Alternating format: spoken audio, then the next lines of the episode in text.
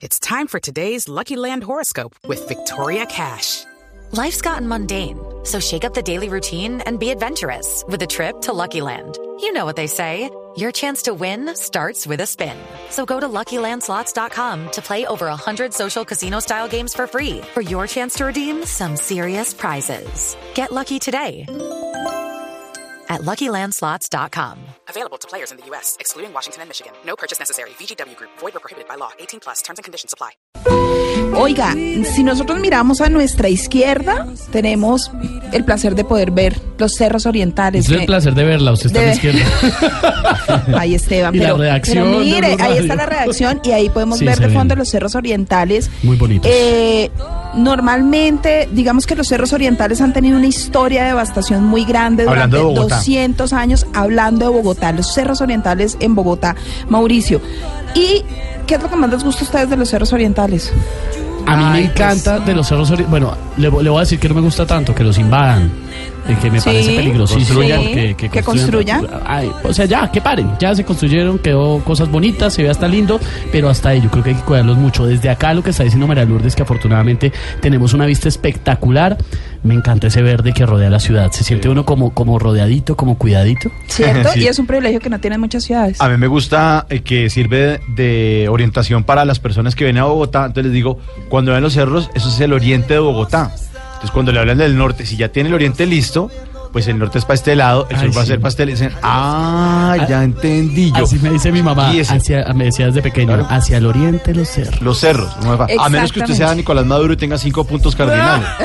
Pero aquí, normalmente los cuatro ya le queda mucho más fácil con los cerros. Sí, claro. Fíjese que los cerros son la provisión de agua porque tienen una conexión con los páramos, con Chingaza y con otros páramos, con un páramo que se llama el páramo de Cruz Verde, Mata Redonda. Todos esos páramos están conectados, hacen, nos permiten a nosotros tener la provisión de agua que hoy tenemos y es muy importante por eso protegerlos. Pero fíjese que como les decía al inicio, los cerros orientales tienen una historia de devastación de 200 años. Cuando inicia todo el proceso de la conquista, eh, en este país y en, y en nuestro territorio, eh, resulta que empieza a devastarse absolutamente todo. Los españoles llegan y empiezan a devastar. Y una de las necesidades que tenían era empezar de alguna manera ya en la colonia, tenemos que hablar directamente de la colonia, pues hay unas necesidades de construcción en una ciudad como era Santa Fe, Bogotá, ¿cierto? Y había que empezar a sacar todo de los cerros orientales. Entonces no solamente sacan la madera para poder construir casas, sino que empiezan a sacar también todo el recurso de los cerros como tal. Los devastan, pero todas las areniscas de los cerros con esos construyen las casas de la Candelaria. Oiga, pero no, no puedo creer lo y que... los devastan completamente. Necesitan carbón para energía. Ah, pues se, se están tirando los cerros desde hace tanto. Se los, sí, Pero, señor, uh, sí, señor. claro. Desde, Cogimos de maña. desde, desde la época de la colonia inició esa devastación de los cerros María Lourdes. Mire, hace muchos, muchos años eh, yo trabajé en uno de los consorcios más importantes de aseo en Bogotá, Sí. que era Ciudad Limpia, en su época la del hipopótamo, ¿se acuerdan? Sí. El Bueno, hipopótamo eh, verde. El hipopótamo Sí, verde, exactamente. Bueno, en alguna oportunidad hicimos un proyecto de sembrar algunos árboles y fuimos con Pacheco a, a Monserrate. Sí. Monserrate es parte de los cerros orientales, Claro, por supuesto. emblemático. Es el Guadalupe. cerro emblemático, claro. Les quiero decir que en mi vida me imaginé jamás el montón de gente que vive en ese cerro y no se ve y no se nota.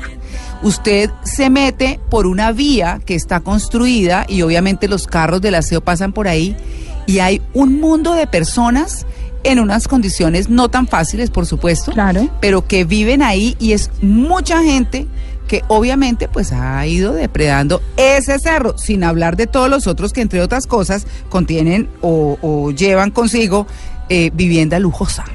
Claro, porque es de todos los estratos, vive gente de todos los estratos, aunque en este momento ya está prohibido eh, que se generen nuevas edificaciones en los cerros orientales. Recordemos que el año pasado la autoridad ambiental encontró una cantidad de gente con unas mansiones impresionantes en los cerros orientales y todo eso van a tener que destruirlos ellos mismos dentro del proceso que se, que se está desarrollando con la autoridad ambiental. Pero fíjese, María Clara, que con toda esta devastación que se da en los cerros orientales, hace unos 50 años inicia un proceso de reforestación de los cerros. Pero en ese momento lo que se hacía era que se reforestaba con lo que había, con lo que tenía, con lo que llegó de otros países para reforestar y eran los pinos y los eucaliptos. Y hoy la autoridad ambiental y el plan de manejo que tienen los cerros orientales dice que lo que se tiene que hacer es empezar a restaurar, es decir, empezar a tumbar todos esos pinos y eucaliptos que hacen parte de la historia y sembrar vegetación nativa y se van a reforestar a reforestar, no, a restaurar, porque estaban reforestados, se van a restaurar 4.000 hectáreas de los cerros orientales. ¿Ustedes se acuerdan lo que pasó con Neusa hace unos años? ¿Han ido al- a Neusa, al embalse Sí, Neusa? claro, divino. El embalse Neusa estaba lleno de pinos y eucaliptos y un buen día uno llegó y no habían pinos y eucaliptos. Estaba todo pelado y el impacto visual fue tremendo porque hicieron el mismo proceso, pero hoy ha cambiado. En esta eh, en este momento se está generando una polémica y el concejal Diego Molano a través de un comunicado de prensa se opone al proceso que se está que se va a empezar a desarrollar para hacer el proceso de restauración de esas 4.000 hectáreas de los cerros orientales y hablamos con él y mire lo que nos contó. Primero porque no debería hacerse de forma masiva y en corto plazo como fue anunciado. Inicialmente se ha plantado solo seis meses, recientemente han explicado que son 10 años, pero una restauración masiva en corto plazo podría ser perjudicial para los cerros orientales. Segundo término porque a pesar de que lo que hay en los cerros orientales son especies no nativas, como eucaliptos, como pinos, como el caso de las acacias, de todas formas fueron sembrados hace 40 años y tuvieron un impacto ambiental y hoy cumplen una función ecológica que debe ser estudiada. Lo tercero, porque de todas formas esta flora, esta vegetación ha capturado carbono. Un estimado inicial tiene 1.200.000 toneladas de carbono en el 4.000 hectáreas. Si tumbáramos estos árboles, volver a capturar ese carbono nos tomaría 40 años en la ciudad. Eso tiene efectos sobre el cambio climático. Y finalmente, porque una gran preocupación es que en los cerros orientales cualquier espacio que se abra sin vegetación y sin control por parte del Estado, porque el Estado tiene poca capacidad de control, permite la invasión rápidamente. todos tendemos a pensar que los pinos y los eucaliptos son malos. Nosotros quisimos buscar a un experto, Perdón, Wilson perdón, Ramírez. Perdón, la, la paro ahí, María Lourdes. Sí. Y qué pena la ignorancia, pero ¿por qué malos? Es lo que todos pensamos, ¿Y por porque los pinos eucaliptos la son, tierra, ¿no? son especies Ah, introducidas exactamente que secan los suelos, que necesitan mucho más agua que la vegetación nativa. Ah. Eh, y no son tan buenos para la vegetación nativa, a- aunque hoy eh, para las especies de fauna nativa, aunque hoy se han ido acostumbrando, les sirven, como percha, están ahí, pero la gente considera que no son tan buenos. Dígame, María Clara. Eh, Claro, Sí, es que eh, quería ah. preguntarle, recordemos, recordemos cuál es la, eh, la vegetación nativa y qué es lo que hay, porque claro, uno se acostumbró a ver toda la vida todos esos pinos y pues no son tan ahí, de ahí, ¿no?